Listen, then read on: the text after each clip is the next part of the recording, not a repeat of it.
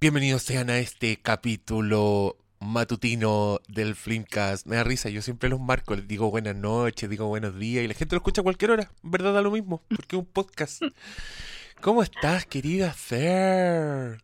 Ah, muy bien, muy bien. Feliz. Por fin. De estar acá. Nuevo podcast. Sí. Oye, lo nuestro sí. es como es como impetuoso, ¿hay cachado? Como que dejamos de pescarnos, pasa el tiempo y de repente, hola, ¿cómo estás? Bien, ¿y tú? Teníamos que grabar un podcast. Ya, mañana, ¿te tinca? Ya. oh, me gustó esta película. Ya, pues grabemos un podcast. Grabémoslo al tiro. Así, tal cual. Bueno, ahora la, la Cata quiere grabar sobre la favorita. Eh, Me la han recomendado. El Brione gritará al cielo porque quería puro hacer podcast de la favorita. Lo vamos a hacer sin él. Eh, no, veamos ahí, veamos ahí si organizamos algo. A ver si lo integramos. Ya. Eh, Wonderful. A mí me pasó que eh, vi esta weá de Afterlife y dije, oh, esto es para hablarlo con la Fer. ¿Por qué? ¿Qué te pasó? Bueno, eh, primero eh, yo hago las preguntas en este podcast, ¿ya? Cortémosla, cortémosla con esta actitud. Aquí no estamos en tu consulta, ¿ya? ¿Me están planeando, Diego? ¿Qué Obvio? ¿Ah? obvio. ¿Qué hay a hacer? ¿Me voy a funar acaso? No, me acordé porque tú eh, mm, volviste a Twitter, por ejemplo, y tu primer, tu primer posteo fue que estabas trabajando con... o, era rabia. sobre la rabia. Y a mí nunca se me va a olvidar cuando hicimos ese podcast de, de Intensamente y tú me dijiste que las formas de, de crecimiento, que la gente lidiaba con, como con, con situaciones adversas, era a través de la pena o a través de la rabia. Y... O sea, son como las más comunes, sí. Ah, ya. Y, y bueno, pues viendo esta serie, Afterlife, en Netflix, protagonizada, escrita, dirigida y producida por Ricky Gervais, estamos ante alguien que usa la rabia, pues. Sí, po. Sí. O sea, Ricky Gervais usa la rabia. A mí me, a mí me sorprendió esta serie porque es como. Es como él, La cagó como que, el personaje que él ha creado. la cagó que es Mm. una extensión de él, en serie. La cagó. Porque Muy, él es- muy él. A mí me pasó que, ponte tú, eh, bueno, tú sabes, pues yo, yo te hice ver The Office hace mucho tiempo. Una serie del, dos- Yes. del 2001, que no se puede creer ya lo vieja que está esa serie, pero que mm, según yo medio que anduvo cambiando la historia de la televisión. Y, ahí fue cuando yo lo conocí, pues entonces yo igual, igual soy fan de Ricky Gervais, tengo que reconocer eso, siempre, siempre me lo he bancado. Todas sus series me han gustado de alguna forma u otra, incluso la que menos me gusta, me gusta harto. Y... Pero como que siento que lo perdimos un poco, sobre todo cuando lo seguí en Twitter, como que está tan enojado y hablando de su ateísmo, de su animalismo, ¿cachai? Como es tan, es tan bueno para el sermón que creo que se me olvidó que yo era su fan. Eso me pasó. Oh, Y, y el año pasado vi Humanity, que es su, un especial de stand-up, y me reí demasiado con la wea. Me reí muy mucho. bueno. Eh, y, y ahí creo que me anduve acordando de si este buen es grosso. Y con esta serie como que volvió así... Ya, transparentemos. A mí esta serie me gustó mucho. Ya, cuenta por qué. La empecé a ver porque me pidieron una reseña y fue como, loco, veámosla entera al tiro. Porque son seis capítulos de media hora. Entonces es como, puta, ver una película larga, ver los seis capítulos. Y es bastante, puta, el tipo de películas que me gustan mucho, como una comedia con personajes bien cuidaditos, como bien humana, bien, Mm. bien, bien cercana. Y acá la dirección de Gervais está, encontré que estaba súper buena, como visualmente. Bueno, eh, de- creo que es su la segunda serie que él hace que no es un documental falso. Todas sus otras series han sido como los personajes hablando a la cámara, ¿cachai? Con, explotando el- la situación incómoda que produce la cámara. Y esta no, esta es bien elegantilla, de lejos, pero con presupuesto Netflix, entonces se nota que está bien hechita, sus buenas grúas, sus buenos, no sé, pues su buen director de foto y todo. Y es un señor, Mm. él mismo, que acaba de enviudar. Perdió a su esposa de 25 años por un cáncer. Y es un weón que está en su rutina de todos los días, viendo a la gente que ve todos los días, pero es un weón que está suicida. Este loco dice que está esperando el momento correcto para suicidarse, que no le interesa seguir viviendo sin su mujer. Y él mismo explica que la única forma en que esto se hace tolerable para él es haciendo y diciendo lo que se le da la gana. Entonces es un weón bastante insoportable si estás en el mundo, compartiendo el mundo con él. Y muy gracioso si estáis del otro lado viendo en la tele la, su historia. Sí. Y, mm, y- y como es como una película indie en el sentido de que todos los personajes secundarios son entre son o encantadores o increíblemente exagerados y por lo tanto muy graciosos. Y, y se va encontrando con los mismos personajes todos los días, como, su- como los capítulos. Los capítulos son él en el diario donde trabaja, que es como un diario de pueblos chicos, entonces lo, nunca pasa nada. Las noticias son cada vez más graciosas, son weas del tipo un hombre encontró una mancha con la forma de un actor en su casa y él tiene que reportear, tiene que escribir, va con su compañero que es un fotógrafo, que es un weón muy divertido, porque este weón le hace bullying y él aguanta nomás y tiene como una cara De buena gente. buena gente y, y- y no le entran balas y, y se pone tan contento por puras weas. Hay, hay también una, mm, una, una cabra que igual a Salma Hayek, que es como la, una- la que acaba de entrar a trabajar y él tiene que A la enseñarle. Sandy. Sí. Está su jefe, que es su cuñado, el hermano de la esposa que ha fallecido. Y esta otra niña del escritorio que era muy marciana, que también era muy divertida, la que le gusta a Kevin Hart. La Kat. Que Claro. creía en Dios. Que... Pero sí, pues, y, ella- y ella es muy sim- simple. Es como una criatura demasiado sencilla. Y, y ahí lo divertido es el contraste pues, de, estos, de estos dos hueones. Y él todos los días se topa con un cartero que también es muy gracioso. Y, y, y con una señora que está en el cementerio hablándole a una lápida al lado de él. Y tiene un perrito, ¿cachai? Y, to- y todas estas cosas como que van colaborando en su propia transformación o, o en mostrarle no sé, mostrarle un aspecto distinto del que él está viendo en ese momento. Yes. Oye, omitiste a, a una importante, a la enfermera. Omití a la enfermera y omití a Julian, que también es bastante importante. ¡Oh! Sí, él también tiene a, su- tiene a su papá en un asilo, que también es un, es un, es algo recurrente. Él tiene una serie que se llama Derek, que también hizo antes, que transcurría íntegramente en un, en un hogar de ancianos. Entonces, igual Ah. como que toca cosas que ya había tocado de alguna forma. Y bueno, actores se repiten. Ponte tú, la, mm, la esposa que él ve en el video, porque la esposa le dejó un video muy largo, que él está viendo constantemente durante toda la serie, es la, era su coprotagonista en Derek. Y la enfermera Ah. del hogar de ancianos es su coprotagonista en Extras. Así que hay varias caras, caras conocidas para los fans de Ricky Gervais. Que debemos ser cinco personas escuchando este podcast. ¿A dónde el weón es más? Sí, Más ¿tú crees- tú famoso que es muy masivo? Yo no, no estoy tan seguro. Pero, o sea, sí, el weón es, es un famoso de primera línea, pero no sé si al nivel de reconocer a sus actores y su... Mm, Pero bueno.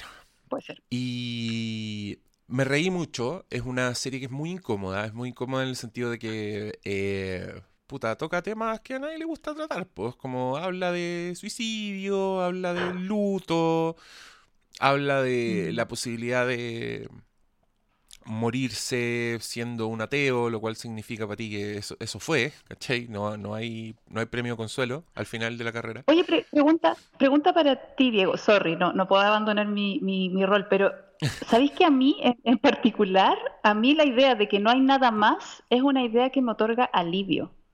Ah, Y sí. creo que sí, sí. Se te quería preguntar si, ¿qué, qué te pasa a ti? Si tú preferirías que hubiera algo más, como para seguir. Es como, weón, qué rico que está. En mi, mi forma de verlo es que rico que esta weón se acaba, ¿cachai? Porque qué, qué paja, weón, qué cansancio estar así como forever, aneva, como en, en la misma. No, no.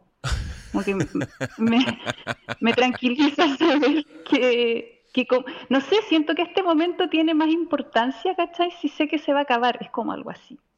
Como que me ayuda a darle más importancia a lo que hago y no malgastar como tiempo, energía y cosas. Eh, el, saber que, bueno, esta es la oportunidad que tenéis, este es el pedacito de conciencia que vaya a tener, aprovechalo. Bueno, esta es la serie para ti. Sí. Eh, es una serie que está predicada justamente en lo que tú acabas de decir. Yo personalmente ah. lo comparto, creo que me pasa lo mismo. Y sí, pues, pero también está como ese. Es que yo creo que, claro, le buscáis tanto sentido a la weá, a la vida, a la existencia, que es difícil encontrarle el sentido así, como lo decís tú, ¿cachai? Como esto es. Creo que, el, ah. creo, que, creo que es más fácil pensar que es para algo, que después viene algo, que fuiste bueno, entonces tendráis tu recompensa. Pero sí, pues, esa es la weá. Es como. Es que, esa, idea para mí es súper rara porque. Es rarísima. como que es, es, como buscarle sentido afuera de la vida, po. ¿Cachai? Claro. Como que el sentido está aparte, está después. Está, como que, es como que hay, Claro, es como que hay una meta. Claro. pero es, es, la carrera lo que vale. ¿Cachai? El viaje. O sea, el viaje es el destino, como decía mi amiga Catalina. Ah. Sí, po. Ah. Sí, po. Entonces, em, bueno, en particular me, pasa eso con el ateísmo. Pero claro, ahí el, ateísmo igual lo pasa mal con weas como el cáncer y todo, porque, puta, sí es súper buen consuelo el, ay, Dios sabe por qué hace las cosas, pues, ¿cachai? Y, ah, y la muerte repentina también es súper bonita pensar que el weón se fue para el cielo porque lo llamó Dios y te vaya a reencontrar con él, pues. Si no tenía esa weá, una muerte repentina no tiene sentido y te deja la zorra, porque es como lo que. que creo que es lo que le pasa a este personaje. Es que él tan elocuentemente lo dice. O sea, esta, esta también es una serie. Ya hablaba en contra de esto, pero siempre también hago la salvedad. Esta es una serie donde los personajes dicen lo que sienten, donde los personajes hablan en voz alta y explícitamente los temas de los que se trata la serie.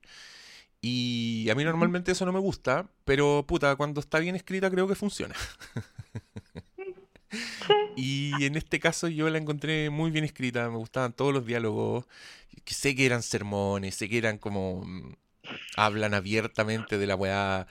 Eh, me gustaron, me gustaron todas las facetas de, de, de pérdida que muestra, porque te muestra igual un poco uno de cada uno, ¿cachai? Te muestra la persona que está como en paz con la muerte del, ser amado, te lo muestra a él que no lo acepta, que se niega a seguir adelante y como en, detalles muy, muy finos, como encontré buena esa escritura. ¿Te fijaste, por ejemplo, que él cuando compra comida para perro compra un puro tarro? Sí. ¿No se lleva más para la casa? Porque así está su existencia. su existencia está, pum, al tiro. Necesita comida, voy a ir a comprar un tarro. Eh, encontré emocionante esa weá. Wow, yo no le había puesto tanta atención a eso. Como que. Sí, pues como que su visión está súper eh, limitada. Como. No, no hay futuro, no hay más, ¿para qué? No, pues no hay más, ¿para qué? Y en un momento en que mm, él lo define, yo lo encontré bueno porque dice, cualquier momento feliz que yo tengo se acaba cuando me doy cuenta que no lo puedo compartir con ella. Es muy triste. Es terrible, weón. Este, pero sabes que a mí, mm, o sea, cuando ya, tú ya estás sufriendo y todo, pero después aparece Julian y cachai que a él le había pasado lo mismo y que aún era, y que era aún peor. Porque además estaba la soledad de todos, donde todo el mundo culpándolo a él, culpando a la mina de por qué se murió. eso eso dice él. Sí, po. Que Julian, esto lo culpan. Hablemos de Julian. Julian es un personaje que este weón ve. Ah, porque al principio este loco le dice a su cuñado que él es demasiado bueno, entonces la gente se aprovecha de él. En cambio, yo soy un pelotudo y disfruto más la vida. Los pelotudos disfrutan más la vida. Porque no vale la pena ser bueno. Eso es lo que le dice al principio de la historia cuando Tony está en ese, en ese momento. Y uno de los ejemplos de esto es que el, el weón al que le paga para repartir los diarios, en verdad es un drogadicto que no entrega el diario, que lo va a votar y se va a comprar droga. Y lo que parte como este personaje medio imbécil, que en verdad es otra fuente de humor más, te das cuenta de que el loco está muy cagado, que es un drogadicto así Mm. full que vive en la calle, y que su novia, su pareja, se murió de una sobredosis, ahí en ese, en el colchón donde duermen en la calle. Y al principio Tony habla con él porque quiere conseguir droga, porque el weón dice ya, pico, probemos la heroína, ¿cachai?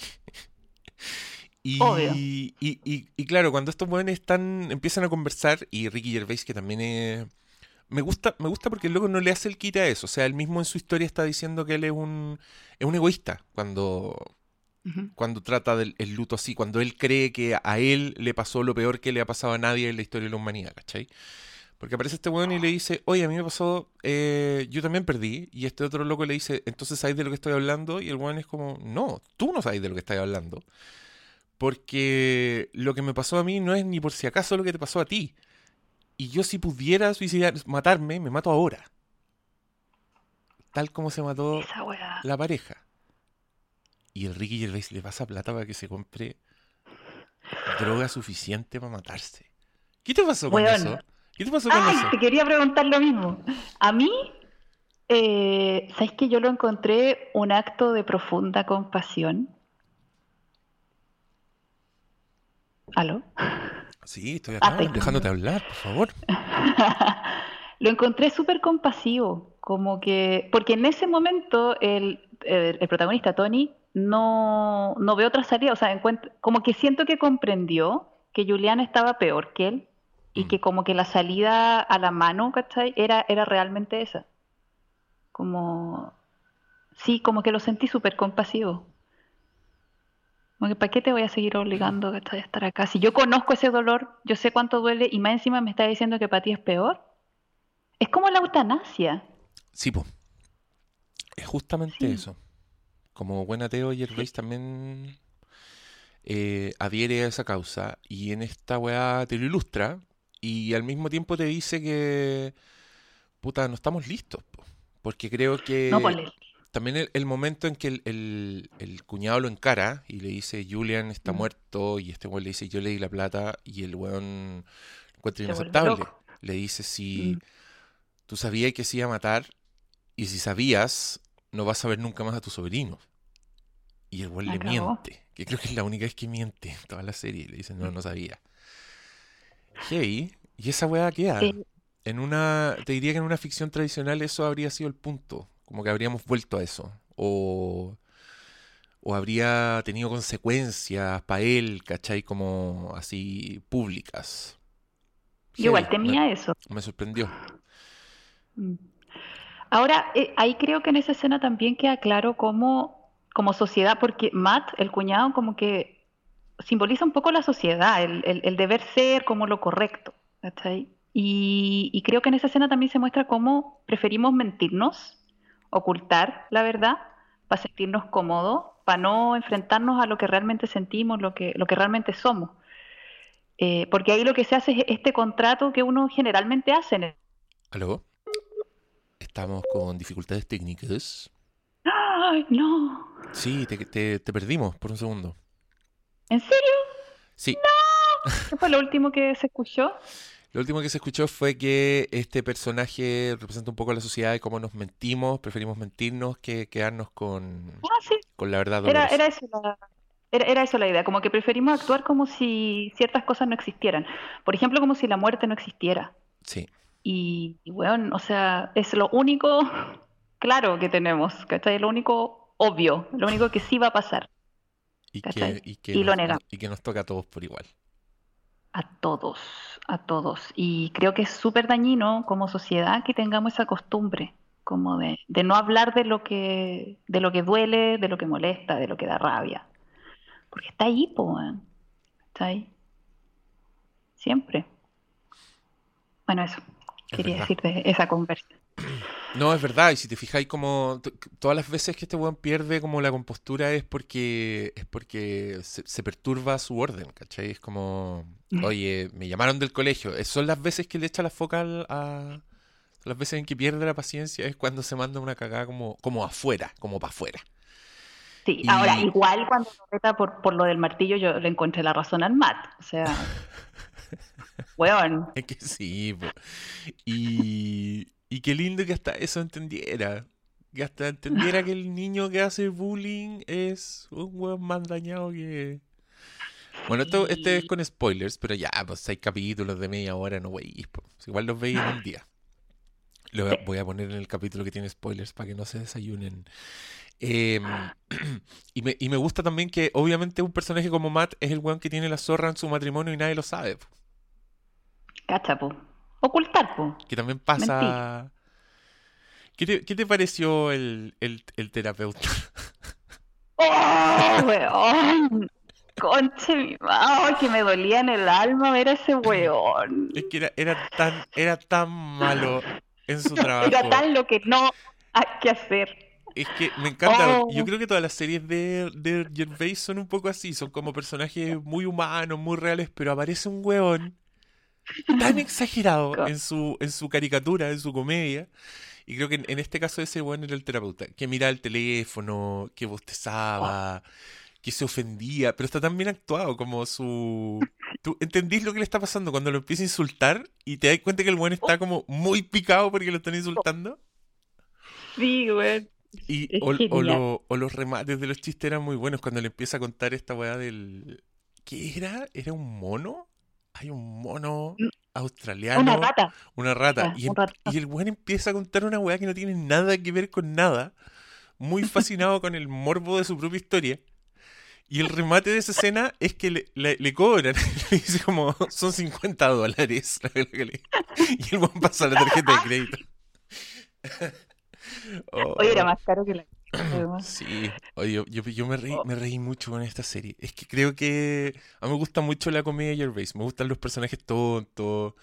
Y incluso le perdono algo que esta es muy, es muy fina, quizás ni la pensaste, pero que. Ricky Gervais siempre se comporta como si tuviera una audiencia. ¿Cachai? Por ejemplo, si el buen está solo con el cartero, que es otro imbécil, Ricky Gervais está haciendo comentarios que son para un tercero. Que son como si alguien lo estuviera Ah. viendo, ¿cachai? Como el one dice brilliant, como está haciendo así como comentarios irónicos que en verdad no son para él. Y esa weá se me olvidó. Como, creo que ese es su estilo de comedia, ¿cachai? Que en verdad no tiene nada que ver con... Nadie anda hablando solo para hacer reír a un ente invisible, pero este personaje sí. Y eso me hizo reír mucho. Cuando el loco interactúa con, con su entrevistados también. Hoy los entrevistados eran maravillosos. Eran. Bueno, la mujer que hacía pudines con leche materna, y pan con... Y, el- Oh, yo estaba haciendo arcas también. es que, y el es que el amigo además sorbeteaba el, el arroz con leche materna. Qué asco, weón.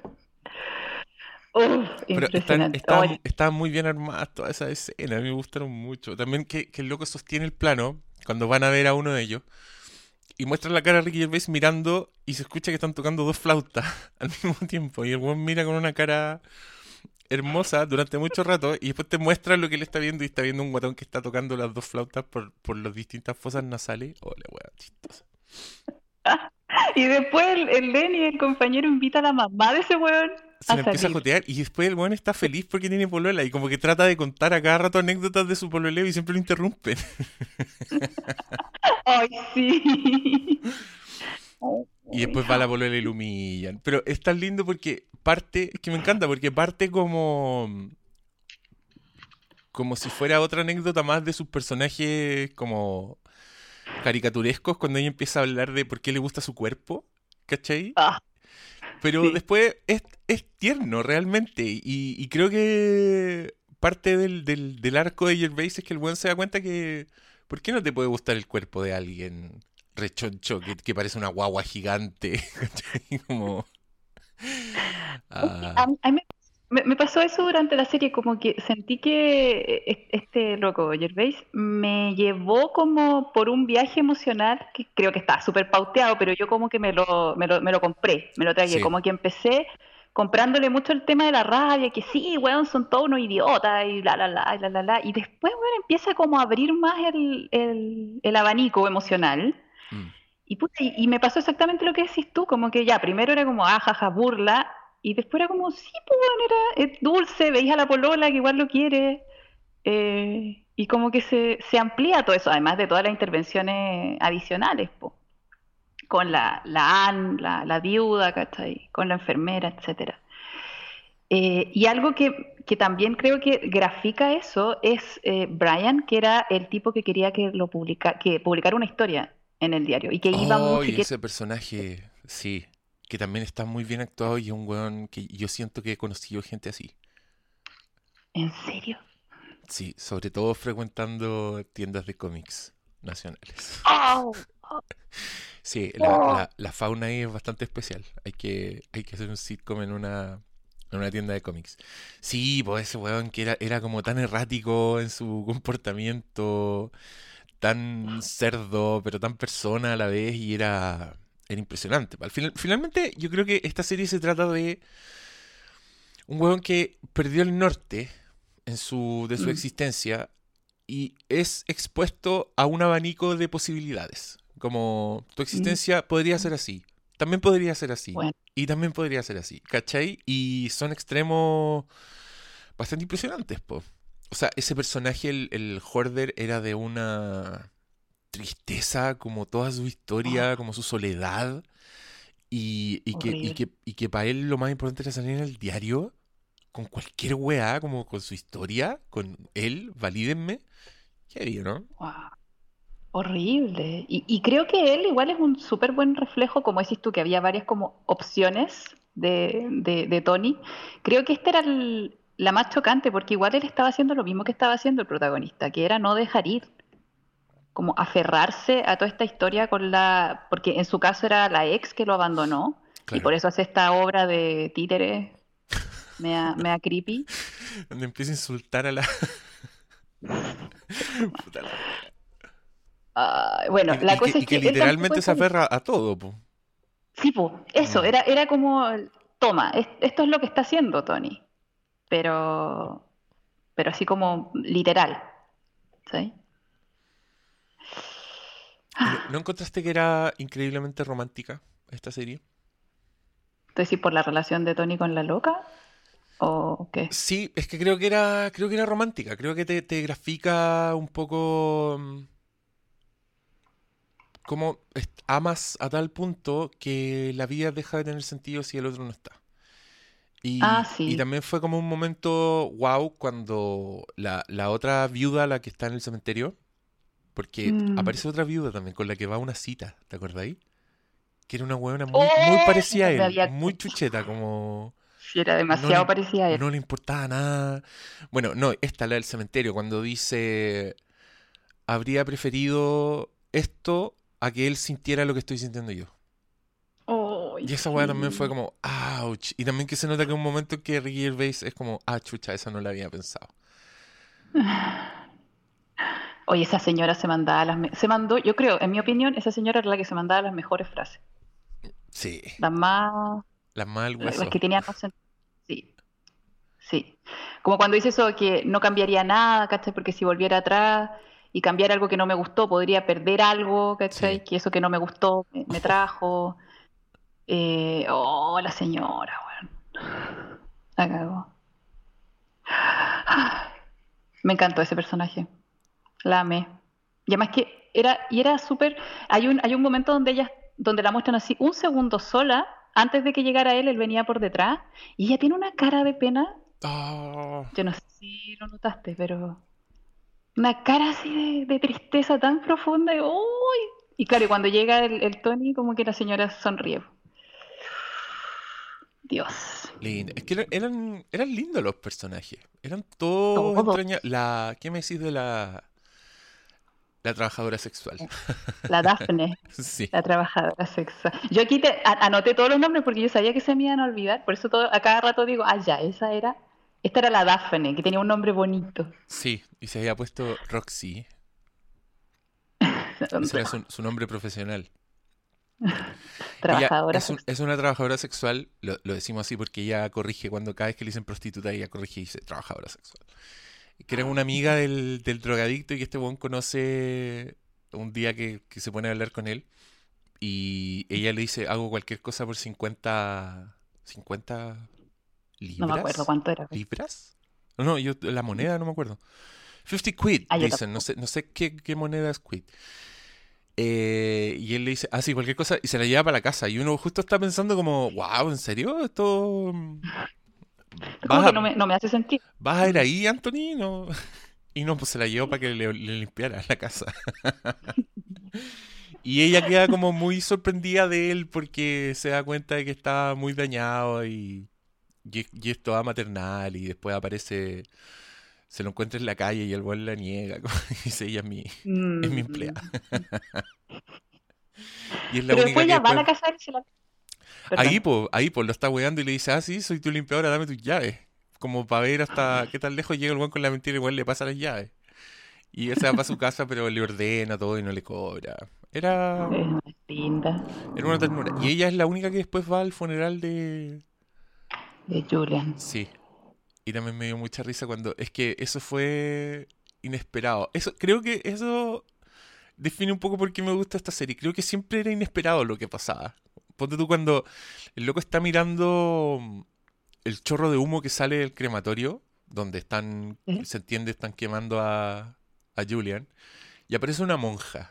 Y yo dije, oh, aquí nos va a seguir restregando su ateísmo y va a tener una escena con la monja donde van a hablar del cielo, cualquier weá. Y el weón le dice, no inhale este humo.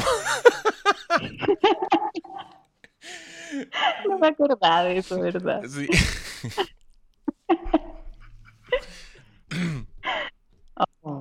Mira, a mí me gustó mucho esta serie. Creo que no es para todo. Creo que si te cae mal Ricky Gervais, estáis cagado. Esta weá no la vas a, no la vas a, no No. vas a entrar, pero a nada de lo que el weón te está proponiendo. Y también creo que si tenéis como anticuerpos contra el, al- al- a esto que te digo yo, como a, a- a ser explícitos los temas de la serie en conversación, también, también te va a distanciar.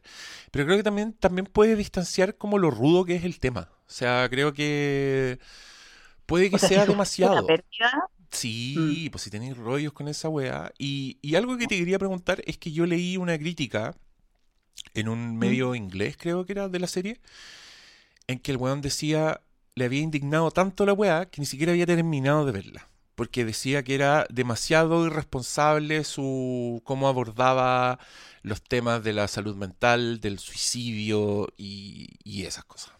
¿Qué, qué te pareció a ti eso? Porque yo estoy, yo estoy en la. Puta, yo no estoy en zona de riesgo, ¿cachai? Yo no tengo pensamiento suicida, no estoy deprimido todavía. Pero según este señor, era peligroso para ese tipo de público, ¿cachai? Porque es un weón que, o sea, es, es pro suicidio. ¿Se podría decir que es pro suicidio? Si la veía hasta la mitad, sí, Sí. pues weón. Como crítico se la irresponsable. vea primero. Tenía que verla Primero, entera, si te- pues weón.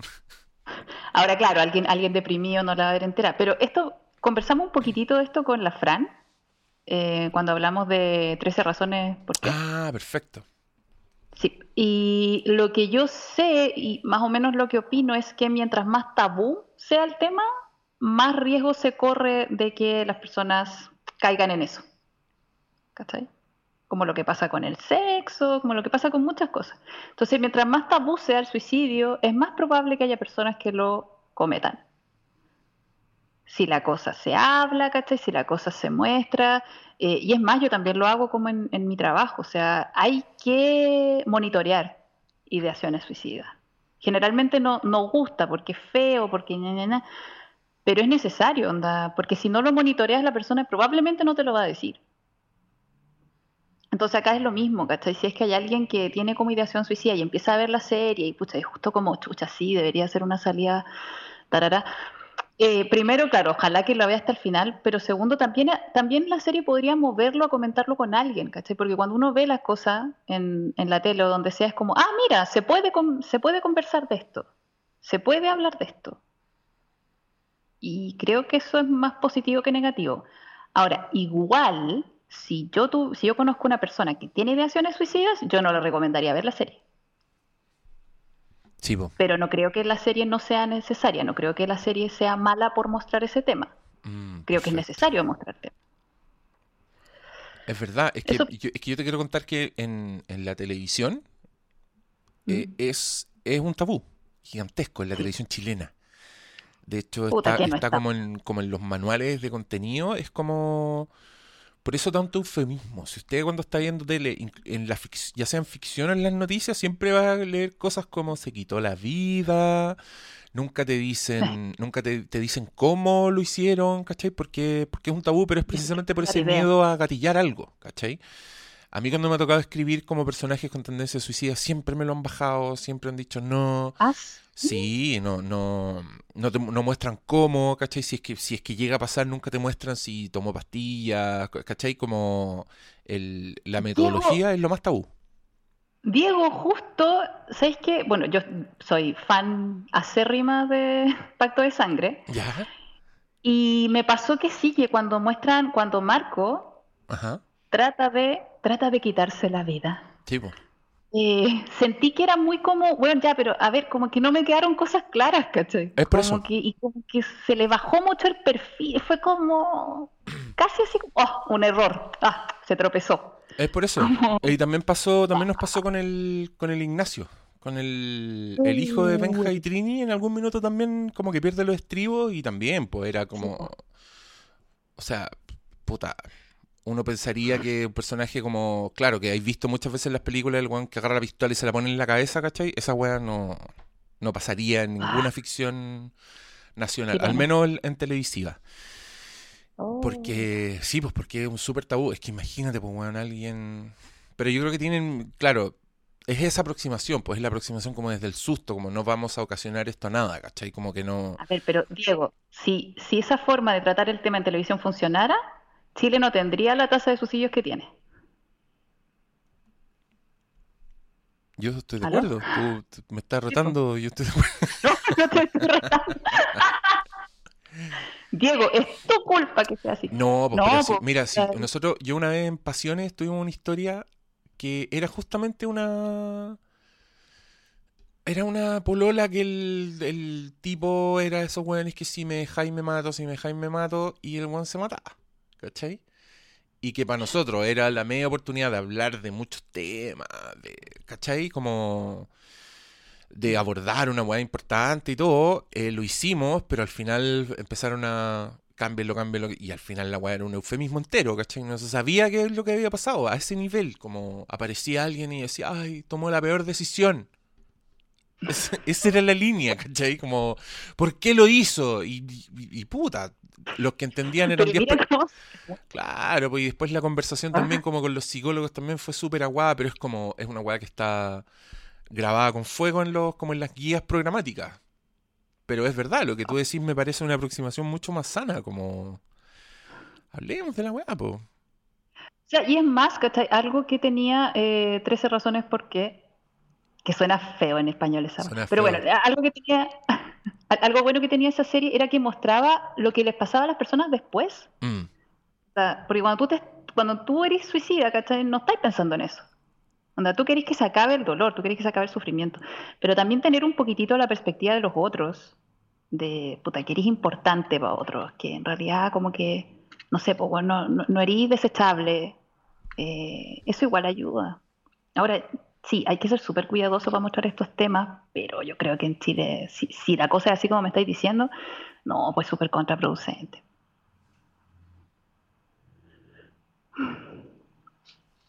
Al final, a mí lo que me, gu- me gusta de, de como la conclusión que llega a esta serie y el, el viaje, el, el paseíto que nos da Gervais, es que, claro, pues si, si no creís en el, en el afterlife, si no crees en el más allá, tenéis que hacer que esta pasada valga. Y para que esta pasada valga, te tiene que importar la gente. Y tenéis que ser bueno. O sea, finalmente el guante te demuestra que el, el- el ateo es un humanista por excelencia y al humanista le preocupa el, el prójimo. Y, y- y por eso es tan bonito el, el último capítulo, en que el weón rescata como todo lo que ha aprendido y hasta la persona más insignificante como que el weón le da una alegría Oh. chiquitita. Es Y, tan lindo. y, y con esa weá no puedo estar en desacuerdo. po. No puedo, ya, es un sermón, pero es un buen sermón encuentro. Eso me pasó con esta serie. Sí, ahora yo tengo una crítica que hacerle a la serie y A es ver. que a, a ver, y es que me pareció que el cambio fue muy rápido, como muy, como que me faltó un poquito más de desarrollo. Era como Oh, este es- guante sí. enojado, enojado, enojado, y después los amo a todos. Estoy muy de acuerdo contigo. Y me pa- y Ah. sabéis, pero ¿sabéis por qué no lo había dicho antes? Porque yo vi empecé a ver esta serie cuando yo debería haber estado durmiendo. Entonces ya estaba gastando de la línea de crédito del sueño. y, y bueno, vi cinco capítulos. O sea, me faltaba uno y yo dije, no, pero estoy raja, tengo mucho sueño, mañana tengo que levantar temprano, así que la voy a terminar mañana. Y claro, vi los cinco capítulos de una y después vi el sexto, que en el sexto es donde este weón se, se da la vuelta. Y me pareció súper abrupto, pero yo lo culpé a que yo había cortado justo el, el hilo de la historia ahí. Entonces dije, si quizás si lo hubiera visto todo no me habría pasado lo mismo. Pero sí, pues también sentí como, ah, en este capítulo es donde él, él cambia al toque. Así, al toque, pues entonces era como, ya eso me, me Sí. sacó un poquito de, de todo lo rico que estaba pasando. Pero, pero bueno, ya, tampoco es, tampoco es tan atroz. Tampoco es tan atroz. Sí, pero es, que claro, ahí, ahí se le nota como que, puta, llegaste al capítulo 6, ¿cachai? Como tenéis que...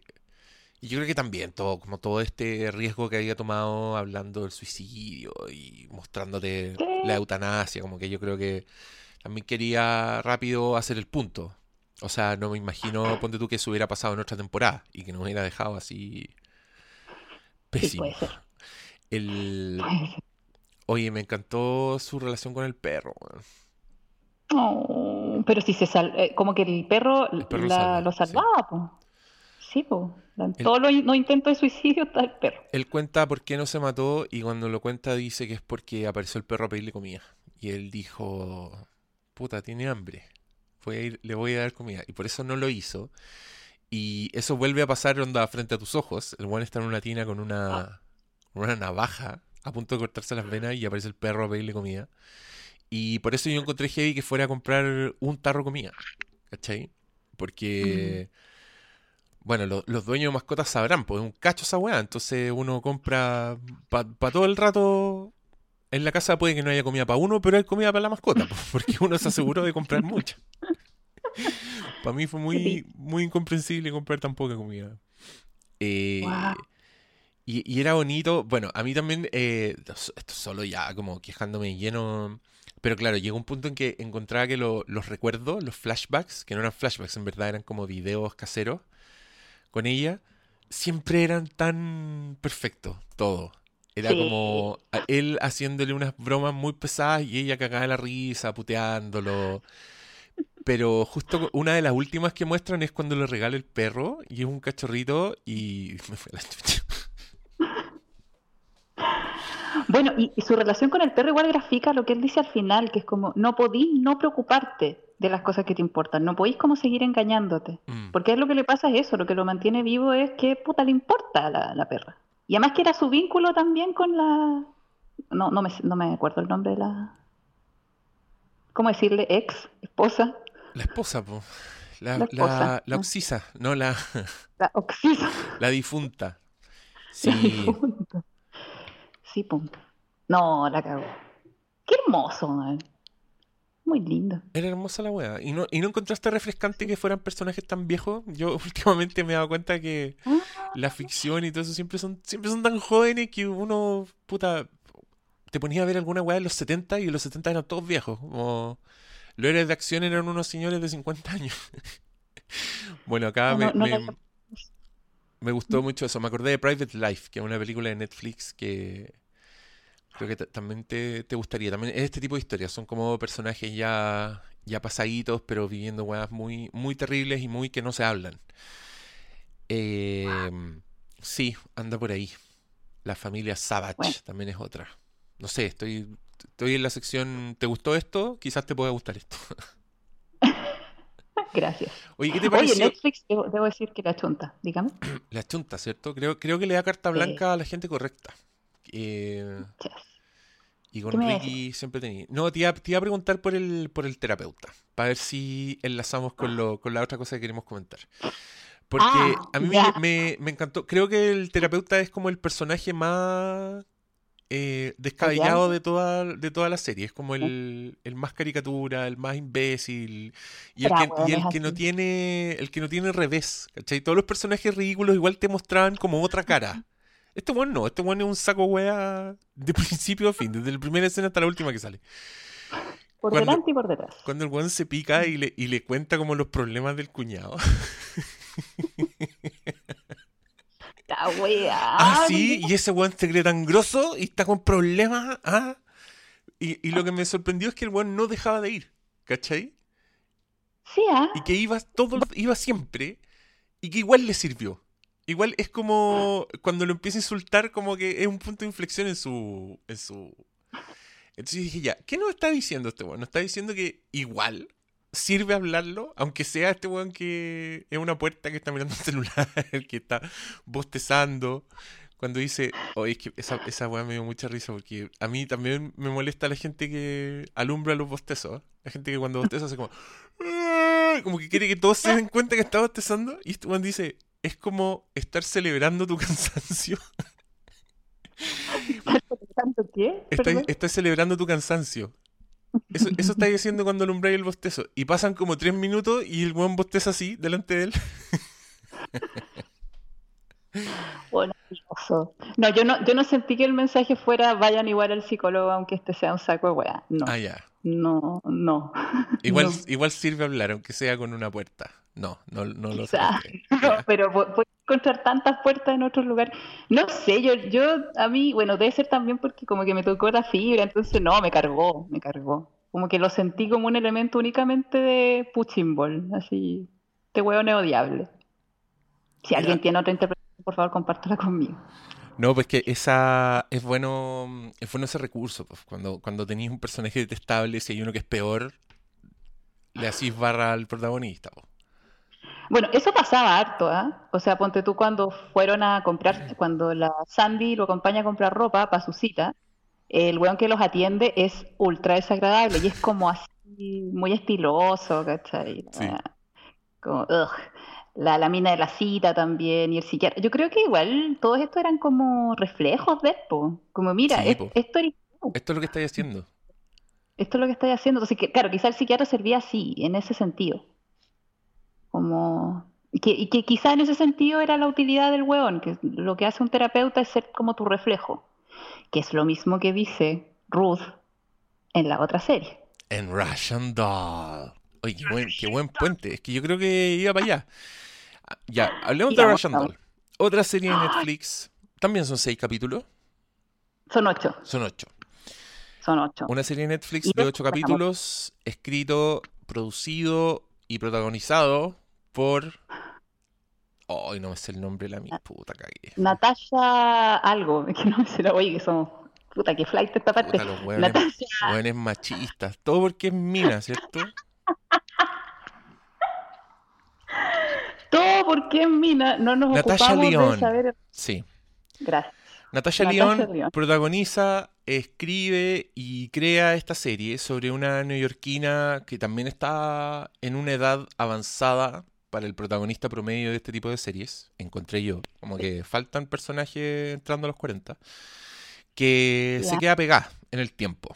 Es como una especie del Día de la Marmota. Ella siempre vuelve a un momento en su fiesta de cumpleaños en que está en el baño mojándose la carita. Entonces muere una y otra vez, muere todas las noches, más de una vez incluso, y vuelve a ese punto. ¿Por qué está pasando eso? No tenemos idea.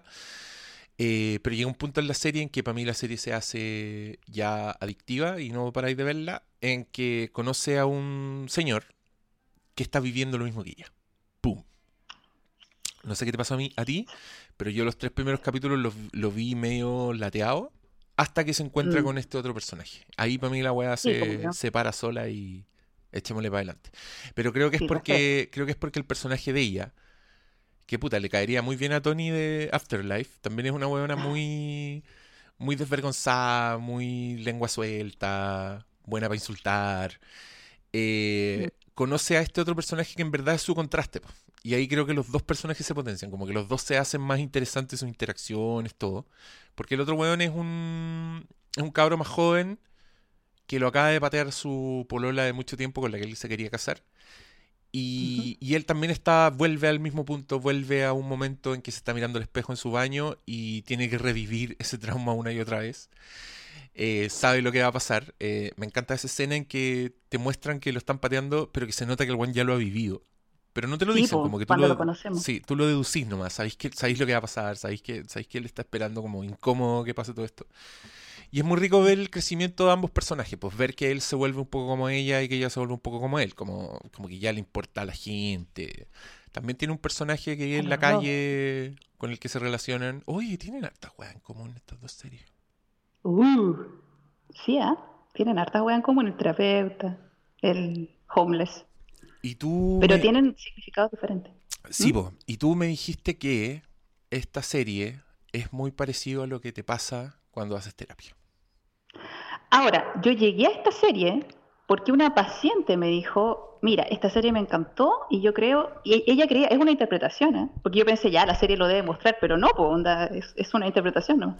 Que es como lo que te pasa en terapia, como el camino de la, ilustra como el proceso terapéutico. Entonces yo la vi con esa, con esos ojos, con esa mirada, ya teniendo esa interpretación en la cabeza. Ya, perfecto. Y te hizo sentido. Y me hizo todo el sentido. Es que es demasiado, demasiado. Tú más, tú más. Onda, la cagó. Primero, ¿por qué? Porque cada vez que se muere, ponte tú. Primero, ¿cachai? Yo ah, igual leí una entrevista que le hicieron a una de los creadoras Ya. y que decía que como que ella en particular decía, bueno, todos, como la típica de las cosas que se pueden interpretar de mucho, de mucho, de muchas formas diferentes. Ella también decía, esta es mi interpretación, ¿cachai? Y todo. Pero para ella esto era como lo, eh, lo que pasa en un videojuego, onda que no podéis subir de nivel hasta que cumplas algo. Claro. Y eso era lo que le pasaba a la Nadia y, al- y al Alan. Y en ese sentido, ¿cachai? Si lo llevamos al tema de psico- psicoterapia, psicología, eh, es como cuando te quedas estancado en, en tu vida, cuando no avanzáis, cuando sentís que todo está, todo está igual, ¿cachai? Que tu vida es una, es una repetición, ¿cachai? Constante. Y ahí es cuando uno como que empieza a pegarse la cacha. Y lo que me pasó, que por qué le encontré tanto sentido, es porque el proceso es muy arquetípico, ¿cachai? De alguien que está en como en proceso de cambio o de autoconocimiento. Primero, la- los primeros capítulos, que eran los más lateros, eh, son como las primeras, los primeros mecanismos que uno tiene cuando empieza a cachar que algo no anda bien con su vida, que es buscar respuestas afuera. Onda- Mm. ¿Cachai? En vez de mirarte tú, decir, ah, ya, pero es que la culpa es del cigarro, la droga, ya, es que la culpa es del edificio en donde estaba, es que, y así, pues, cuando uno está como buscando la, es que a mí siempre me tocan los mismos tipos de, de pareja, ¿cachai? Es que siempre la culpa es de, ¿cachai? Puta Fer, me acabáis de arreglar los tres primeros capítulos. Sí, Porque yo encontré que era lo más latero, cuando le estaba buscando explicación al fenómeno. Yo decía, ah, ya, qué lata, cuando iba, como que le pusieron a mi pito, no era coca, era otra weá, iba donde los dealers. Y yo decía, ya pues, sigamos, si esto no es lo- esto da lo mismo, esto no importa. Yo creo que el latero sí, por po. eso es precisamente Pero es lo que, eso. pero es lo que pasa, pues tenés razón. Es Sí, cuando uno empieza con su weadita. No,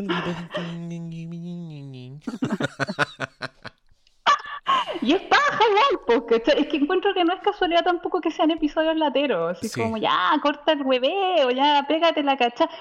Por eso también ahí mismo, eh, la buena se muere, pasa una, ay, no sé, me, me encantó esa secuencia donde ella, ella se muere como, a ver, los tengo anotados, uno, dos, tres, cuatro veces, se muere cuando se cae por las escaleras. Y vuelve a lo mismo. Vuelve a irse por la escalera. Y dice, no, pero ahora no me voy a caer. Igual que nosotros. Ya, porque caché que yo, como tenía esta, esta idea en la cabeza, al final interpreté que cada muerte eh, llegaba cuando ella repetía un patrón de conducta que no era, como, ¿cómo decirlo? Que no era positivo, que no era como evolucionador, que no era, como que repetía la misma actitud hueona que la mantenía en el mismo nivel, ¿cachai? De, de este videojuego, llamémoslo así. Perfecto. ¿Cachai? Entonces, obvio, pues la buena se cae por las escaleras, después viene y le echa la foca a la amiga, ¿cachai? Se vuelve a caer y le vuelve a echar la foca a la amiga. Llega una en donde dice, le grita al universo, así como, no voy a participar en esta weá, ¿cachai? Y vuelve a salir y se vuelve a caer. Entonces, es como obvio, como loca. Y además que, ¿a quién no le ha pasado? Onda de que uno comete el mismo error una y otra y otra vez y se empeña en hacer las mismas cosas y te sigue pasando lo mismo. Y ahí es donde uno siente que la vida como que se está burlando de uno. Sí, pues, todo el rato. Qué buena. Sí, po. Entonces, ese, ese, eso a mí me, pasó en los primeros capítulos, como que ya no me... Al, principio igual como que, o sea, tengo la sensación de sí, que para mí igual era fome toda esa parte, pero tengo la sensación de que era precisamente por eso. Porque te están como... Sí, es la esa parte del, proceso de uno. Y, y después, ¿qué, qué, qué, pasa en el proceso? ¿Qué pasa en la serie que tú lo encontraste elocuente? Eh, a ver, pues es que pasan tantas cosas que no sé muy bien por dónde empezar. A ver, eh, me, gustó como ir encontrándole significado a todo lo que pasaba, porque sentí que había muchos simbolismos que estaban como puestos ahí para que uno tratara ahí como de, hacer funcionar la, la cesera.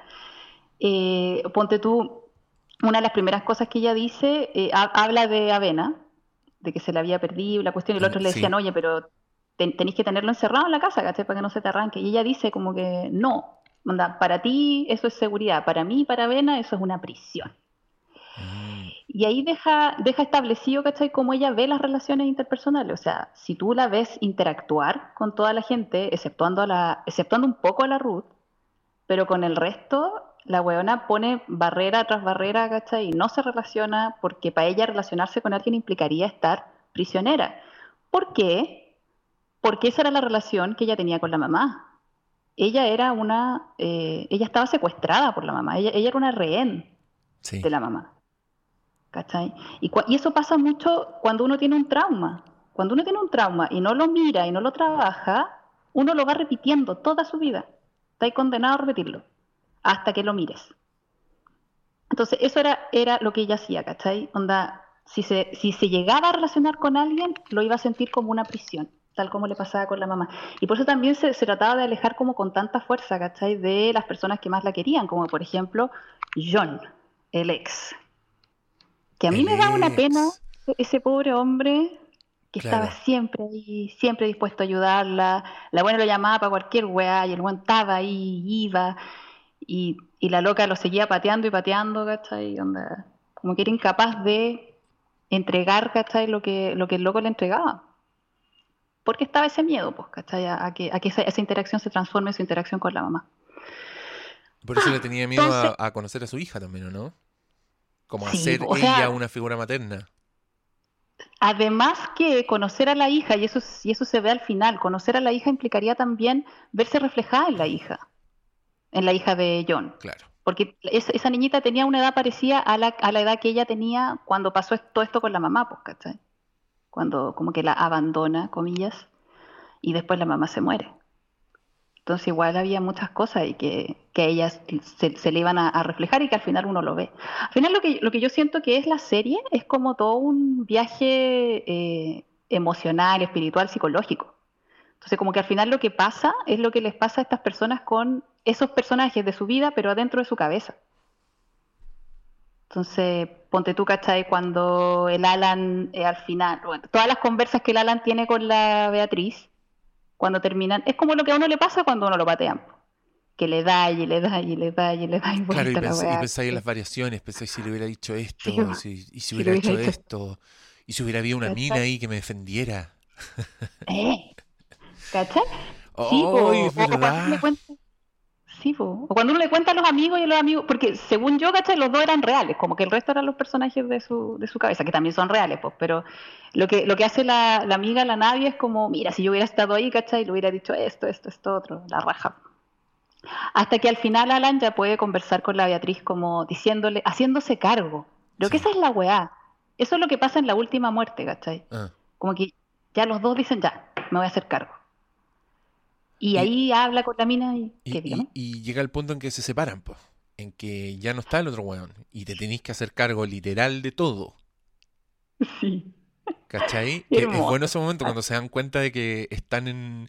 Es que esa, esa, esa weá es bonita, como la ciencia ficción, comillas, de la weá que yo mm. encuentro, yo estoy de acuerdo contigo, creo que se trata de personajes de los que pasan en su cabeza, entonces por eso por eso me frustraba tanto los tres primeros capítulos en que estaban tratando de buscarle una explicación a la weá, porque yo siento un pico, esa weá da lo mismo, como que la gracia es es lo que le pasa a estos personajes, pero llega un minuto en que ellos se dan cuenta que en verdad no están viajando en el tiempo, sino que están saltando como en universos paralelos, ¿cachai? Por eso en, en un universo no está, el, no está el pez, en otro universo hay, hay como pequeñas variaciones, ¿cachai? Como aquí yo te voy a contar una, una estupidez que se me ocurrió, pero el personaje del el, el que le dicen fósforo, este ¿Fósforo? co- el... No, ¿cómo le decían? Sí, pues fósforo, Ginger, el, el colorín. Ah, ¿Le decían fósforo o me sí. estoy acordando mal? ¿Pero Sí. le decían gingerbread? Pero parece que esa weá la subtitulaban como fósforo. No estoy seguro. Ah, ya, es que yo acá, yo acá no le llevo subtítulos en No le español, acá no, Ah, no bueno. les llevo, no me, no me los tienen. Bueno, sí, Ya. ese. Yo dije, este buen es, este buen es Satanás, este buen es el diablo. Porque Ah, cuando él le dice, eh, porque uno, era demasiado seductor ese weón. Onda, en, en todas las líneas temporales el weón se está comiendo a una mina distinta de la fiesta. Es Y, feo y seductor, y tiene tanta labia, ¿cachai? El, y en un minuto en que le dice el... ¿Cómo se llama el cabro? Alan. Le dice, Alan, sí. no puedo creer que te escogió a ti. Y él le Mm. dice, yo no soy una opción. Yo soy el vacío donde debería estar la opción. Y ahí yo dije, ya, este weón es Satanás. Este weón sabe demasiado bien todo lo que está pasando y, y él es el responsable de esto. Ya, esta es una, es una clave. Uno ahí jurándose inteligente y jurando que, está, jurando que la está cachando todas. Pero después llegan, llegan a una línea temporal en que el weón es bueno. Y el weón está realmente enamorado de su... ¿Te acordáis?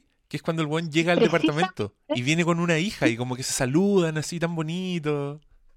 Es que ahí es precisamente cuando Alan está conversando con la Beatriz, ya haciéndose cargo de sí mismo. Claro, Cuando él está diciendo, mira, puta, yo no vi todas las señales que tú me estás tratando de mostrar, ¿cachai? Yo no, yo no vi esto, yo no vi lo otro, y puta, anda, perdona, ¿cachai? Por mi parte en la weá. Entonces ahí es capaz, y es lo que le pasa a uno, cuando uno abre los ojos, se hace cargo de las weas, como que la mirada se amplía. Y yo creo que lo que pasa ahí es que él es capaz de mirar a este otro weón, que era el diablo, eh, como un ser humano. me, me has dejado peinado para atrás. Bacán. Eh, porque siento que ahí es como, lo ve como, ah, chucha, este weón quizá igual le gusta a mi mina, quizás no es el, el saco weas que pensaba durante todo este rato. Eh, quizá, y más encima tiene un hijo, Claro. y como, oh, wow. Porque dime si no le pasa eso a uno, ¿cachai? Cuando uno está pegado con un tema, o sea, por ejemplo, contingencia, todos los hombres son malos. Bueno, hombre con el que te topes va a ser un saco de huevas para ti, ¿cachai? Porque ese es tu filtro, es la única forma que tienes de relacionarte con ellos, ¿cachai? Es verdad. Y, Lo mismo, y- lo- cualquier chiste, cualquier, cualquier weá mínima se transforma en una agresión. Sí. Horrible. Sí, y lo mismo al revés, o sea, lo mismo con los hombres que odian a las mujeres, ¿cachai? Así como, ah, son todas unas putas, o sea, mujer con la que se relacionan, ah, como que al tiro, Claro. a la weona de mí, ¿cachai? Y me hace Y, y así leís la marcha como una, un ataque personal hacia ti. Mira, las weonas tienen que mostrar las tetas para protestar. Sí, po, lo hemos visto mucho últimamente. Tan hermoso. Puta que están odiosas las redes sociales. Weón, después de la marcha las redes sociales eran, eran un campo de batalla. Era como andar corriendo así, y explosiones por todos lados y uno ahí llorando al medio, como, ay, yo quiero subir un meme y los brazos volando. Quiero tirar una talla, pero no, Sí. no, mal. Bueno, de eso podríamos, no sé. Quiero terminar el, el tema con Russian Doll, me, ¿Quieres- me parece menos. ¿Quieres terminar con Russian Doll? Oye, no, es que, mira, yo siéndote muy sincero, Russian Doll ya la vi hace unas semanas y, y no la tengo tan fresca. Pero todo lo que me estáis diciendo está... Puta, lo encuentro hermoso. Me dan ganas de verla de nuevo. Y me encanta que termine con un desfile que parece como muy de la nada, pero que tiene todo el sentido del mundo, pues. O sea, eh, te liberaste, pues. Venga ese desfile. Sí, es como, ¡wow! ¡Yeah! ¿Cachai? Me liberé de esa weá que tuve pegada durante 36 años. Eh, eh, es bien, es bien terrorífico cuando ella empieza a verse niña en todas partes. Uf. y, y entendís un poco la relación con la con, con su mamá, con su la, la señora. ¿Te acordáis que era de ella? ¿Era su tía?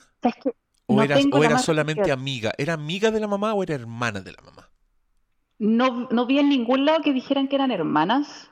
Yo asumí que eran amigas, pero cuando te escuché conversar de esto con la frutilla, ¿Ya? eh, eh, creo que no sé si era ella o tú, que alguien decía que eran hermanas, y yo ahí dije, chucha, quizás, pero no. Yo lo, yo lo Ah, es que ahí está. No sabía por qué, pero me lo recordaste. Sí, yo, yo entendí que era la hermana. Así, mano al fuego. Yo estaba segurísimo que era la hermana hasta que la frutilla me dijo que era su abuelita. o dijo que era una amiga de la mamá. No sé, fue como. Y dije, ¿cómo? Y entonces, ¿de dónde saqué yo que era la hermana? Y no me, no me pude acordar de dónde lo saqué. Entonces ya dudé de mí y por eso te pregunté qué habías entendido tú. Según yo, alguien yo lo deje en los comentarios si alguien tiene la respuesta a esto. Sí. Sí. Porfa, si tenían el mismo apellido. Es que si era la hermana. Bueno, sí, bueno, no sé. No sé, yo, yo ahí estoy, estoy confundida también, no callo. No, no. Ni idea, ni idea. Bueno, pero según yo, cuando empieza a ver a la niña, es porque ya se está empezando a ser consciente del trauma. O sea, todo este proceso, ¿cachai? De búsqueda, de encontrarse con un otro que está en las mismas que tú, que será el Alan, de ayudarse mutuamente y todo, eh, ya te lleva a darte cuenta. Ahí es cuando tú decís, ah, ya, el problema es mío y es este. Y ahí mm. es cuando empezáis a vomitar sangre. Sí, pues. Y ya, weón, es es terrible enfrentarse a... Y donde, y donde se manifiestan también tus miedos, pues sí, yo encontré bien elocuente también que ella, ponte tú, en una, en una de las variantes se va y no quiere conocer a la hija del weón y de nuevo lo deja pegado con la weá, pero es porque su miedo es que no se quiere morir delante de esa niña porque no la quiere traumar. Y después eso es justamente lo que pasa y de la peor manera. O sea, la buena empieza a vomitar sangre. Es como, no es que se le cayó una agua en la cabeza. No, es como, bla, como la, muerte más terrible y que más puede traumar a una a, otra persona. Pero sí, pues también pasa esa weá. Pues también tú le hacías el kit y como, puta, va a llegar el minuto en que esta weona me va a decir esta weá y uno está cagada de mierda, está cagada de mierda. Y pa, pasa. Y te la chucha. No era mejor haberse preparado. Es que mientras más arrancáis de algo, más, más se te va a mostrar la weá, Si nos pasa, Como que trata de negar, negar, negar. Es bonito eso. Explota. Sí. Es bonito eso. Es que es, bonito que esté en la ficción. Como que me gustan estas ficciones que que son respuesta a algo, que, que, que, ponen el dedo en algún pulso y que, claro, gracias a la conversación o a un, un análisis bueno, se te hacen visibles, pues, y la weá se te arma, porque en superficie también es muy entretenida, o sea, yo perfectamente podéis verla sin cachar nada de lo que estamos hablando o dándole una interpretación completamente distinta, igual, igual te gozáis la weá, igual te divertís, igual es entretenida, igual dice cosas del mundo, ¿cachai? Como... Eh, sobre todo con personajes así, pues como este el personaje desencantado siempre es atractivo, siempre es como es como horrible topárselo en la vida, pero en la ficción es un deleite. Como, como sí, quiero que alguien agarre para el huevo a la gente. No quiero que me agarren para el huevo a mí, pero quiero que agarren para el huevo a la gente. el, otro día fui, el otro día fui a un stand-up de La Paloma, que muy bueno. Vayan a ver a La Paloma cuando hace sus actos, porque me reí mucho. Pero era una audiencia muy silenciosa y yo estaba muy muy enojado porque no aplaudían a la paloma, porque de repente se andaba como unos remates demasiado buenos y silencio. Y, y uno no, estaba a aguantar esas cosas, pues entonces se manda uno de los remates y yo aplaudo y aplaudí solo. Nadie más se sumó al aplauso. ¿Y a quién agarraron para el huevo? A mí, po. A ti, po. Uy, huevón, no me bajó el columpio como en 10 minutos. Me quería matar, paloma culiá. ¿Por qué me hiciste eso? Una, vez vi unos comentarios en Twitter eh, que ella misma obviamente retuiteó que decían como que, ay, que eres desagradable, o algo así, no, no, me acuerdo bien cómo era, pero el tema es que todos sus fans decían, pero sí, obvio que es desagradable, si por eso la amamos. sí, pues si uno la conoce. Pero es que su personaje, como el personaje de la paloma de escenario, es muy divertido. Y encuentro que ha tenido una evolución porque, bueno, yo, yo soy, ah. soy medio su amigo, entonces no, no soy muy bueno para ir a verla, pero la voy a ver a lo lejos. Y cada vez que voy, encuentro que ha, ha evolucionado para mejor. ¿Cachai? Yo creo que La Paloma es una de las mejores comediantes que hay en Chile. Y no lo digo porque haya, haya participado en este podcast. ¿Cómo se te ocurre? en absoluto. Le mandamos un saludo porque quiere volver. Me dijo que quería volver a este podcast. Así que. Ah, la raja. Es, la que más arrastra multitudes. Quizás se viene. Sí, pues llega su. Oye, no, estoy igual con los guatones, salvamos, igual tenemos público. Ah, sí. Sí, sí, de Sí, yo creo que eso, eso, esas dos mezclas creo que son las más, las que tienen un público como más, más masivo. Es más- divertido. No, más tú, fiel. tú- tú también tienes tu público. Pero es divertido cuando uno sube un podcast porque nos falta el. ¡Ay, que vuelva la paloma! Y cuando sube uno con la paloma, ¡ay, que vuelva el! Ah, Y ahí, ¿qué, Sí. qué hay que hacer? Hay que hacer un podcast We Are the World. Con todos los hueones al mismo tiempo. qué lindo sería. We are the world. Oye, em, Ah. yo quiero hablar de Twitter, pero solo porque hay un fenómeno que me llamó mucho la atención, que encuentro que la weá es como un caldo de cultivo de miedos, pero brígido. O sea, cómo se viraliza cualquier cosa que, que- que te confirme tu punto de vista de algo y después te enteré que la weá era falsa, así, pero con dos días de, de diferencia, es impresionante. Me pasó con esto... ¿Cómo? No, que cuando ya la cagaste está hecha, pues, así cuando ya Ah, salen esos, sí, pues, ah, era mentira. Es que es brígido porque estamos, estamos en una época del, del fake news, así donde claramente esa weá es una herramienta de poder, como viralizar weas falsas, gente entera que ha votado por weones porque tiene una visión del mundo donde el inmigrante es una amenaza, donde la delincuencia está para cagar y toda la weá, pero creo que eso se expande incluso a los sectores progresistas que están muy conscientes de eso, igual caen en la misma weá. Igual ven un tweet indignante y lo retuitean, lo retuitean, ¿cachai? Y pasó con estos weones, con estos sacos de wea de nido, ¿cachaste todo eso?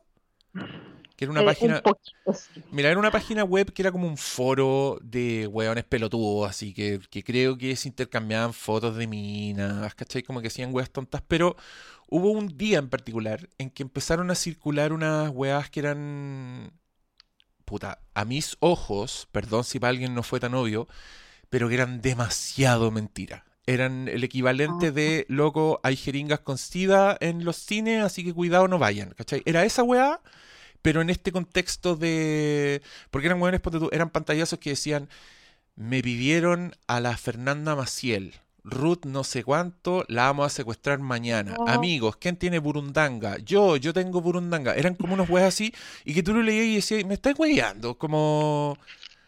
Y esa weá la retuiteó gente que sale en la tele. Onda, lo retuitearon líderes de opinión, lo retuitearon periodistas, así como arrobando a la PDI, como haciendo denuncias serias. Y yo decía, puta, esto, onda, no estoy diciendo que la gente es tonta por haber caído en esa weá, pero estoy diciendo que ese miedo, como esa indignación, está tan, está tan ardiente que puta, tiráis cualquier weá y pa, pa, pa, pa, al tiro, como picaste, porque, porque teníais ese miedo, ¿cachai? Teníais como, como, como que está proliferando y las cámaras de eco están muy terribles en ese sentido, como, miren, este weón hizo algo terrible, y me da tanto miedo que las weas ya no significan nada. O sea, como, no sé, últimamente he visto funas, ponte tú, funas, entre comillas, así que yo las he leído y en verdad es como gente que está peleando.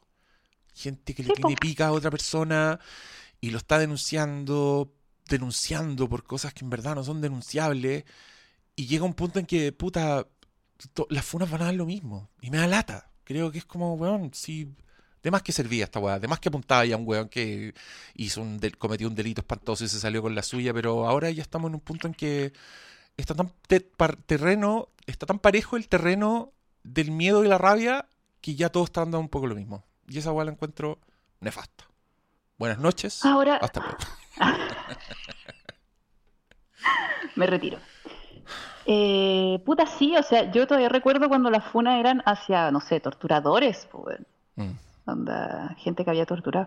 Ahora, me pasa con esto de Twitter, ahora que estoy de nuevo ahí y todo, que igual es como que tendemos a, a confundir eh, la- las redes, soci- lo que pasa en las redes sociales con lo que pasa en la vida real. O sea, en las redes sociales todo se agranda, todo es... Y como estamos cada uno en su cámara de eco, pensamos que todos son, opinan lo mismo que nosotros. Que es Sí. Sí, es que es obvio, po. Es evidente. O sea, ¿cómo se te ocurre pensar de otra forma? ¿Cachaste lo que Em, le pasó a Jani Dueñas? Yo creo que tiene que ir con ay, esto. sí, Tiene que sí, ir con también esto. lo creo. Sí, porque está acostumbrada a un tipo de público ella, po.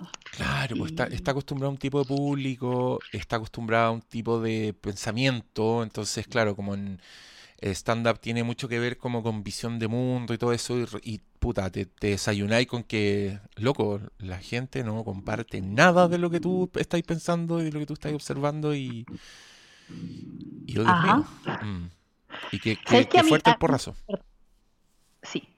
A mí, a mí me ha pasado, ponte tú en esta segunda vuelta a Twitter, que igual, yo las weas que publico, igual las publico así como, ya, weón, eh, esperando que me lleguen muchos ataques.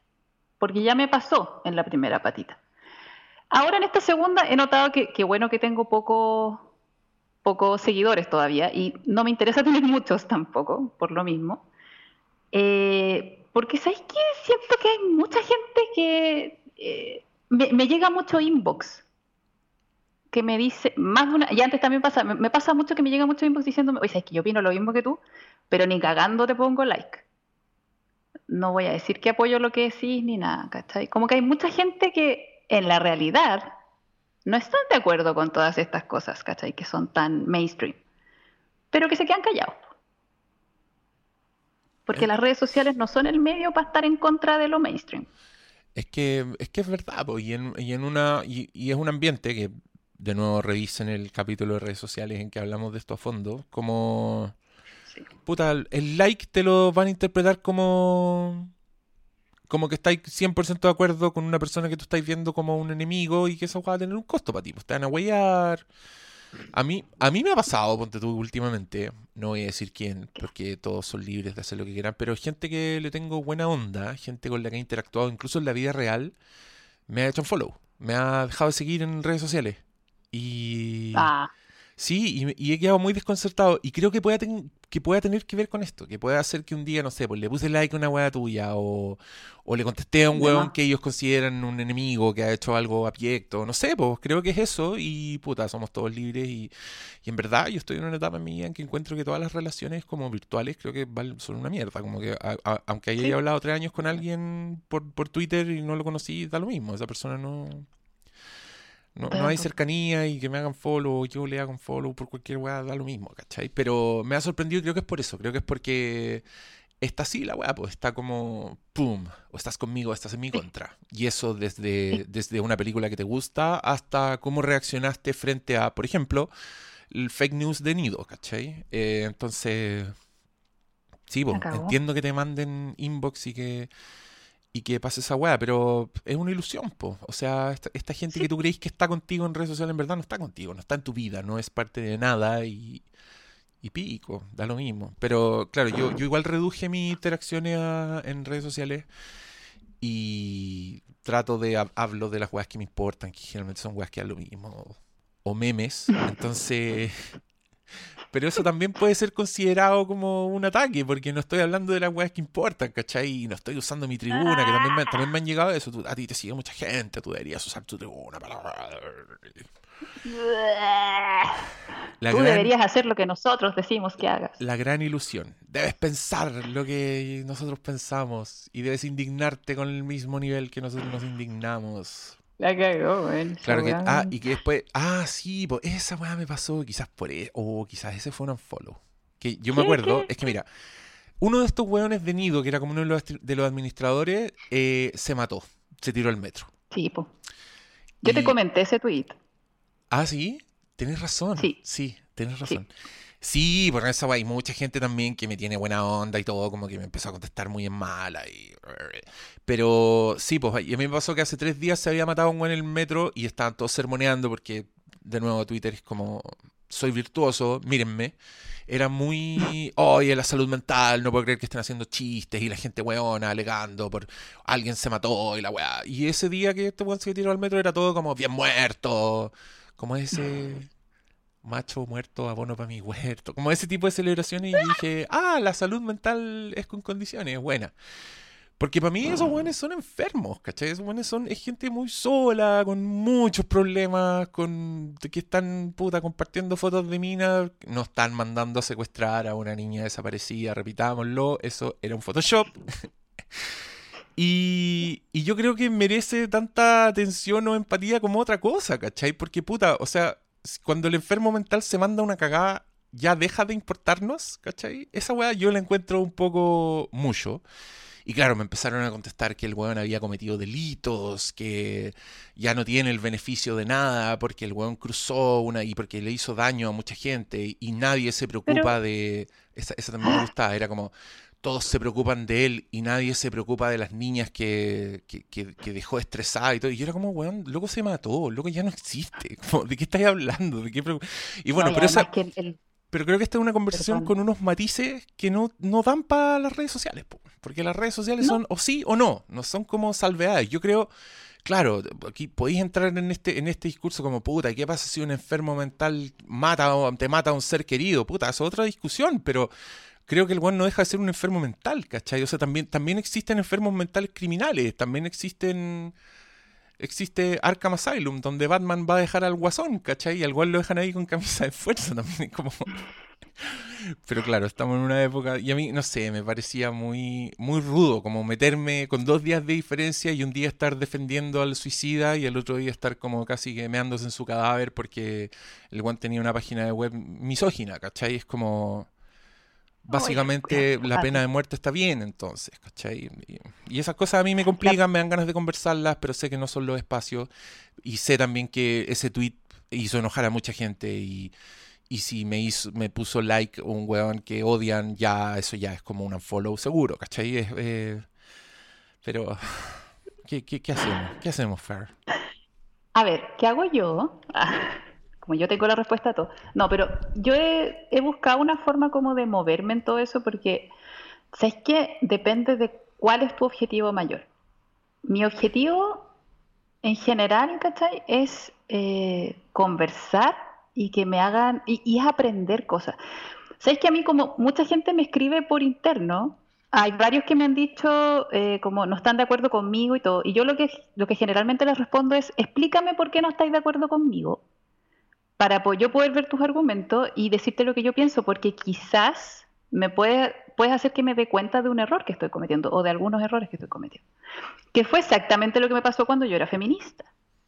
O sea, lo que me pasó cuando yo era feminista es que conversé con mucha gente que no estaba de acuerdo conmigo y empecé a darme cuenta de cosas, ¿cachai?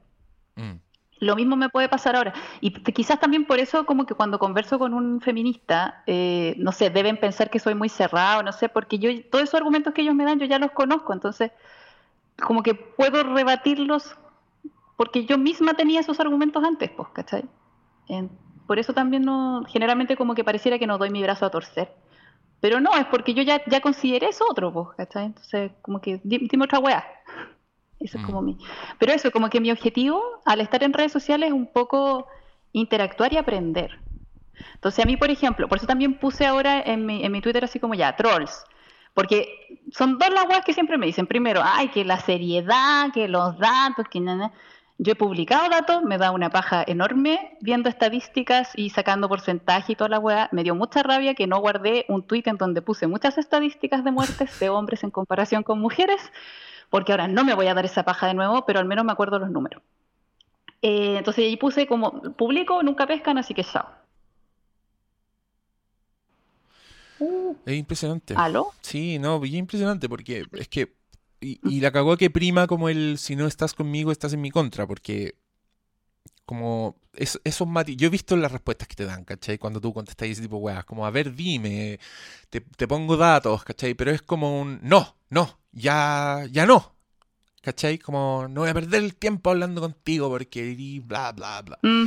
Entonces, claro, ahí tú te das cuenta que en verdad en Twitter es muy poca la gente que sí quiere conversar, más que decir, hablar y callar, más que tocar el timbre y arrancar.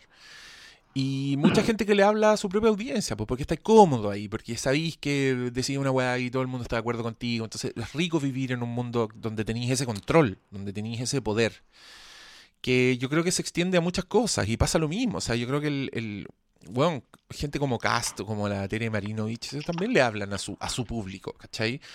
El, los demás se indignan y los retuitean con pantallazos y empiezan como... Eh, te dicen weas como campañas para bloquear a Cast, que yo encuentro que son tan... ¿Por qué? ¿Para qué lo vaya a bloquear? No es mejor saber lo que están pensando todas las personas del mundo. Pero pero bueno, Que te deseo mucha suerte en estos días Ah. asiagos. Ay, eres lindo. Es que sabes que no son asiagos. Quizá, claro, como me, me defiendo de, lo- de los trolls, pareciera como que fue- son muchos los ataques. Pero no, la verdad es que no, no han sido tantos, han sido unos cuantos nomás. Y lo que me importa a mí es como dejar claro, ¿cachai? Que no, mi postura no es como, weón, porque parece que esa, esa impresión también da, que mi postura es muy blanco-negro también. Como que, ah, las mujeres no sufren nada y, y no ven todo lo que sufren los hombres. Y no, po, o sea, es eh, el tema del, del sexismo afecta a todos, hombres y mujeres, Sí, po. y quienes no se consideran como de ningún, de ningún género tampoco, o sea, entonces, eh, es como, loco, pero, pero hablemos de todos, porque ¿sabéis lo que yo siento? Porque ahora me declaro abiertamente en contra de este feminismo actual, porque siento que contribuye a rigidizar ciertos roles de género sobre todo en cuanto hombres como victimarios, mujeres como víctimas, hombres como hueones fuertes de los que nos podemos burlar, a los que podemos atacar, etcétera, y mujeres como hueonas débiles, a las que hay que tocar con el pétalo de una rosa, a las que hay que tratar con mucha delicadeza porque, puta, hueón, por todo se alteran. Mm. Y eso encuentro que es rigidizar roles de género. Por eso también hago siempre el, el ejercicio de, a ver, pero cambia el, cambia el sexo de, los de los protagonistas. Que por ejemplo hay problemas, ¿cachai? Cuando me hablan del abuso, no sé, me, me llegó una, una loca que también me decía, "Ay, pero es que en el, no sé, pues que la- las minas como que somos tan discriminadas, como que no se toman en serio nuestros problemas, etcétera. Y yo pienso, a ver, pero hablemos de los problemas de los hombres. ¿Tú crees que esto, estas bromas que hay, por ejemplo, acerca de las violaciones que los hombres sufren en las cárceles? Mm. Imagínate que fueran mujeres violadas en las cárceles, o mujeres violadas en general. Onda, ¿Se podrían hacer bromas? ¿Burlas? No, pues ya, pues eso no te muestra, ¿cachai? Que hay como una mayor protección hacia las mujeres en general. Y también el tema de los datos, o sea, bueno, yo ya hablaba harto del tema de los femicidios, ¿cachai? Que ocurre menos de uno a la semana, y todas las otras muertes en donde los hombres mueren mucho más, que en cuanto a muertes de- en manos de pareja y todo, los hombres mueren muchísimo más. O sea, en general en proporción 80-20 comparado con las mujeres, de eso no se habla. No se habla de los suicidios, no se habla de las muertes por ataques violentos, etcétera, Mm. donde hay más hombres que mueren, ¿cachai? Entonces, no sé, eso a mí me, me estresa. No estoy diciendo que nosotras, puta, gocemos todo el tiempo, pero nuestras, las desventajas que vivimos están súper eh, visibilizadas. Y está bien. Pero visibilicemos también la de los lolos. Ah, Ah, Sí. no, me gusta, sí, me gusta este espacio de, de matices y donde hay como unas conversaciones que van más allá de, de la rabia y de, y de los titulares, pues sí.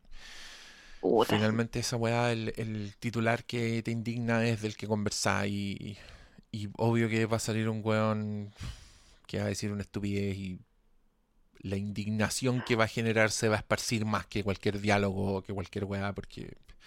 Y eso es contraproducente, encuentro yo. Creo que no avanzamos, creo que nos quedamos pegados, quedamos pegados todos los días en la weá que indigna en ese día, mientras en la vida está, puta, está quedando la cagada. Como, ¿qué te importa que Juanito X, bandera chilena en el avatar, haya dicho que todas las minas son unas maracas culiadas y estáis todo el día peleando con ese weón y sacándole pantallazos y pidiendo que le bloqueen la cuenta y, y qué? El otro weón no, le no está, contribuyendo el otro weón le está dando una licitación a su primo para que nos roben la luz, ¿cachai? La. Oye, vi eso de lo, no entendí mucho lo de los nuevos lectores de luz, pero y ahí, yo igual debo decir que como que no tengo muchas ganas de volver a Chilito. No, Yo no. quiero a mi país, Quédate allá. pero Si yo fuera tú, me quedo allá, ¿no? Es que, weón, lle- llevan un año gobierno recién, weón. yo tenía la sensación de que era más. Cuando ahora vi también en Twitter así como un año. Yo dije, ya, no, que por lo menos queda poco. Las pelotas. Ah, ya, Ya, bueno, y con esa nota de optimismo, porque creo que tú te tenés, te tenés que ir hace 20 minutos, sí, pero ya te había dicho que ya aquí relajado. Ya, arreglé. Sí, bien. relajado, relajado. ya vos Ya. querías Fer. Oye, el próximo será con, pues, eh, con Catalina, todo indica. Catalina. El, vuelve el trío ganador. Ah. Ah. ya, el trío de la condición humana. El trío de la condición humana. Ya quería, ¿dónde te encuentran los auditores que quieran consultarte cosas y contratarte Eh, profesionalmente? Bueno, por ahora estoy todavía en Facebook con mi nombre en completo, Jennifer Vergara San Martín. Estoy en Twitter de nuevo como Fer Psicóloga. Eh, mi mail es contacto arroba jennifervergara.cl, por lo que deben sospechar que tengo página web, pero todavía no está terminada. Todavía no está Así terminado. que no, lo, sí, no los puedo invitar a mi página web todavía. Pueden entrar a jennifervergara.cl o .com, pero va a salir ahí que no, que está en construcción. Va a estar el... Todavía no. Todavía no. Todavía no. Pero- Aguanten. Bueno, pueden entrar a Aguanten. hermeselsabio.com y verán algunas críticas, críticas maestras relativamente recientes. Qué. Creo que Qué bacán que reviviste la página. sí, creo que subiré una de Afterlife y también una de El perfume, una serie alemana que yo pensé que era una nueva adaptación de la novela de Patrick Susskind, pero no lo es. Así que ya saben. Y quería hacer muchas gracias por esta conversación y hasta la próxima. Muchas gracias a ti. Nos vimos.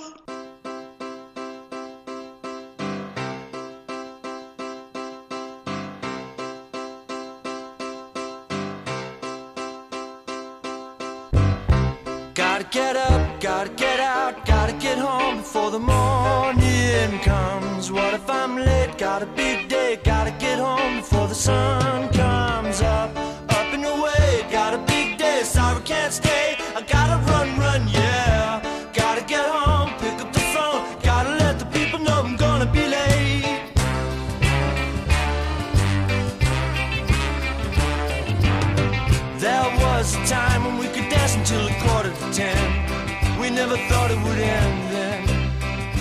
thought it would